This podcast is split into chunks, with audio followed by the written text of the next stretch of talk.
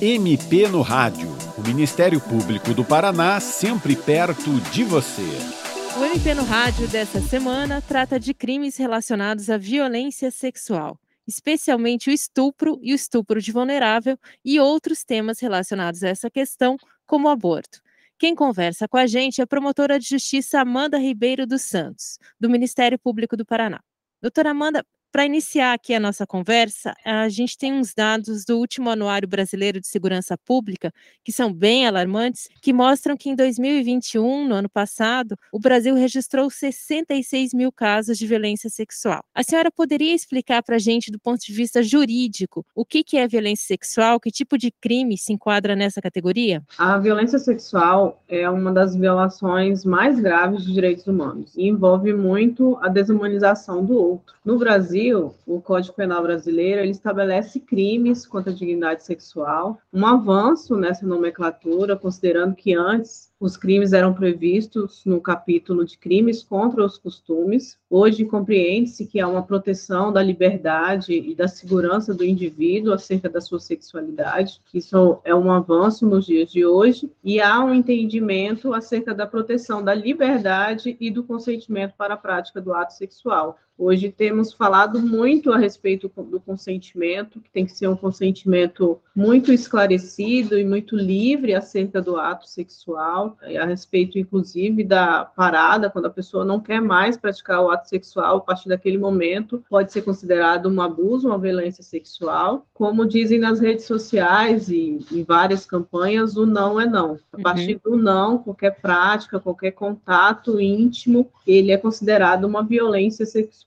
O Código Penal brasileiro, por exemplo, há vários exemplos de condutas que podem ser tipificadas como crimes. Por exemplo, crime de estupro, violação sexual mediante fraude, importunação sexual, assédio sexual, estupro de vulnerável, tudo isso para proteger a sexualidade e a liberdade do indivíduo. É importante destacar no Ministério Público do Estado do Paraná que ele está vinculado, participa do Movimento Nacional de Proteção às Vítimas, tem atualizado diversos protocolos de atuação para proporcionar acolhimento, uma escuta qualificada e orientação das vítimas, principalmente de crimes graves que envolvem violência sexual, além da devida responsabilização dos agressores. É importante que os crimes sejam denunciados, visto que os dados que você comentou no início do anuário Brasileiro de Segurança Pública, eles apresentam uma parte, a maioria são subnotificados, seja por falhas do nosso sistema de justiça, para acolher essas vítimas, para fazer o atendimento adequado, para não incorrer numa revitimização e novas violências. As vítimas estão em um momento muito frágil, um momento muito delicado da vida, e é muito importante que nós, profissionais, temos a consciência e a compreensão de um acolhimento adequado nesse momento tão sensível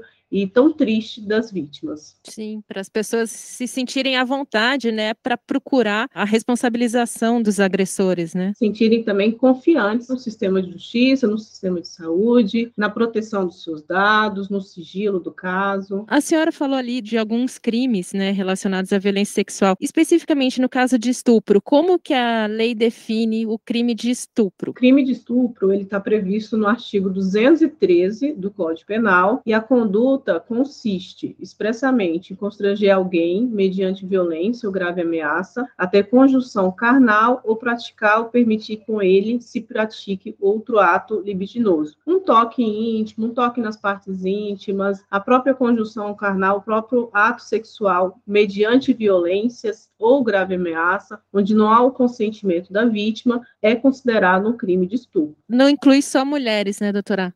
Isso, não inclui só mulheres. Mulheres, homens, crianças, adolescentes. Quando há uma, uma violência para a prática desse ato sexual, uma ameaça para a prática desse ato sexual, sem consentimento da vítima, é considerado crime. Quais são as penas para quem comete o crime de estupro? A pena inicial é de 6 a 10 anos de prisão, mas há também umas situações mais graves, por exemplo, no caso de lesão corporal de natureza grave, ou se a vítima é menor de 18 anos e maior de 14 anos, a pena já passa a ser de 8 a 12 anos. Se a conduta resulta em morte, aí a pena já passa a ser de 12 a 30 anos. E nesse ponto também é importante a gente destacar lembrar que o juiz, em cada caso, ele tem que individualizar a pena de acordo com a conduta e a gravidade daquilo que foi praticado. Por exemplo, um trauma psicológico muito acentuado, uhum. isso pode resultar no aumento de pena, as circunstâncias do crime, o motivo do crime, tudo isso o juiz deve levar em consideração para que essa pena seja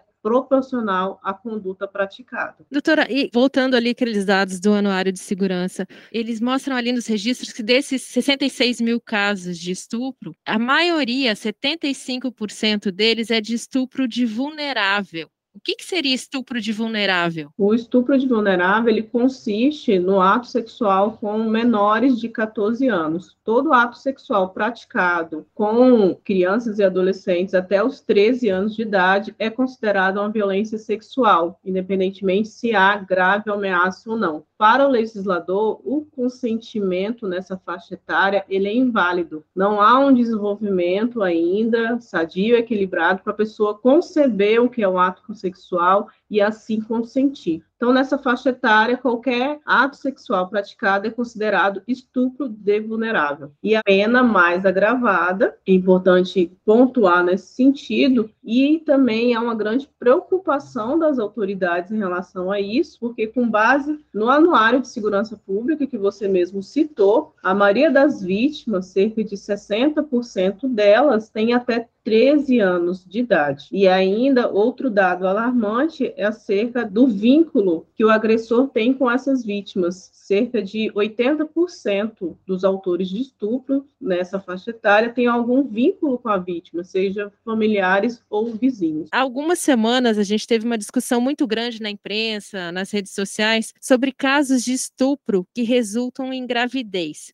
Como que isso é regulamentado? O que que a mulher que engravida numa situação de violência sexual pode fazer? Ela pode abortar? Como que isso funciona? Primeiramente, eu gostaria de pontuar que é muito importante que a vítima, logo após a violência sexual, procure imediatamente uma unidade de saúde para atendimento médico adequado, para que sigam os protocolos de segurança em relação ao abuso que ela acabou de sofrer. Nesse ponto também, os profissionais de saúde eles já podem fazer a denúncia, o registro registro dessa violência sexual ou posteriormente a vítima pode procurar alguma unidade policial, comunicar o fato e a investigação se inicia. Então, o primeiro ponto é que a vítima procure o atendimento médico especializado, para que ela possa ser acolhida, orientada e possa também ser medicada.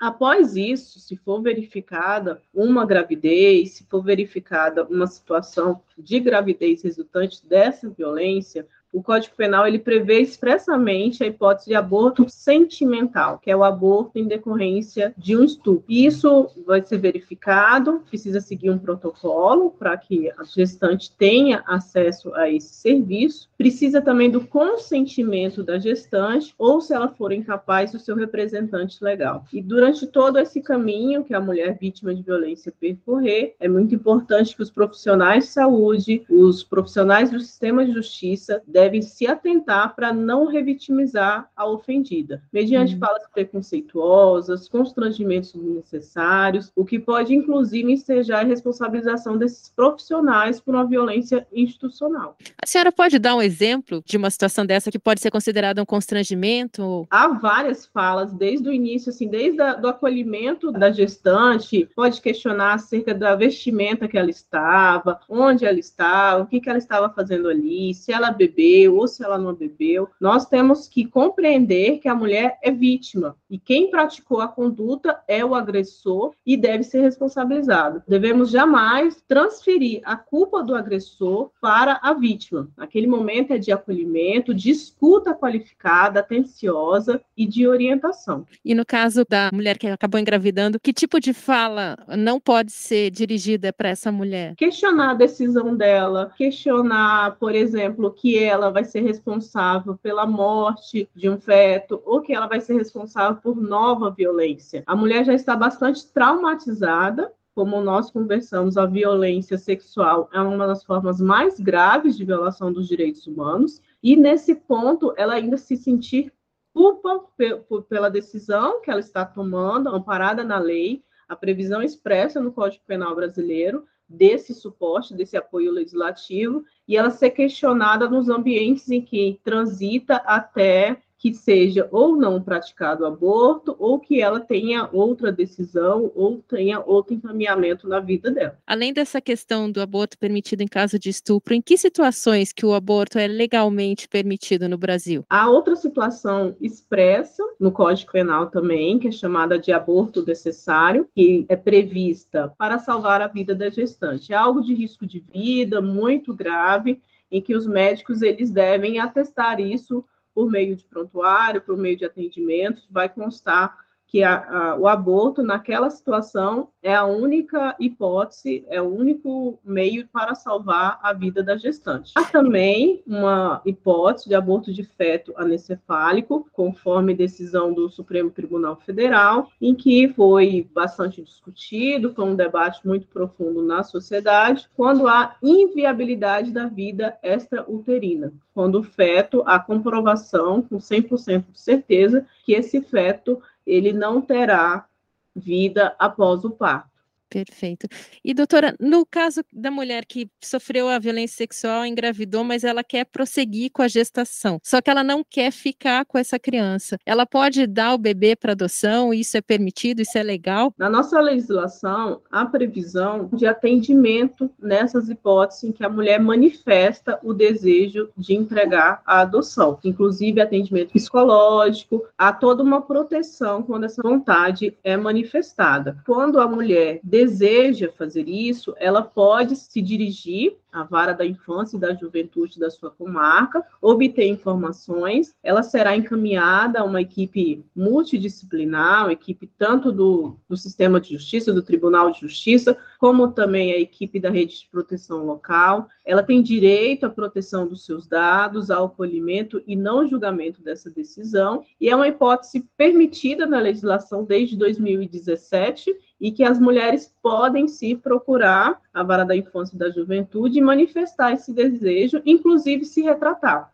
Por certo. isso que é muito importante que ela passe por esse acompanhamento, por esse atendimento, para que ela possa entender o desejo dela e, caso confirme esse desejo dela, a criança é encaminhada à adoção, sim. Porque se não é feito isso, né, doutora? Se a mulher tem um bebê e abandona, daí já incorre em crime, é isso, né? Isso. Se há um abandono de incapaz, ela pode responder criminalmente. Perfeito. Nas duas situações, o que a gente vê é que o importante é que, quando constatada a gravidez, que a mulher de pronto procure o suporte, né? Isso. Ela precisa procurar o suporte, ela precisa ser acolhida, pode denunciar também eventuais ilegalidades desses atendimentos, como aconteceu aí nos casos que foram reportados nas redes Sim. sociais, uma série de ilegalidades, violação de sigilo, violação de deveres de profissionais e éticos, isso a gente também tem que denunciar para que possamos avançar. Nesses casos em que a mulher passa por esse processo e de repente ela tem os dados dela expostos ou ela é questionada publicamente, é possível denunciar essas pessoas que desrespeitam isso, que expõem a vítima? Como que isso pode ser feito? Sim, ela pode denunciar, inclusive, ao Ministério Público essa violação de dados, violação ética, vão, vão ser avaliadas cada conduta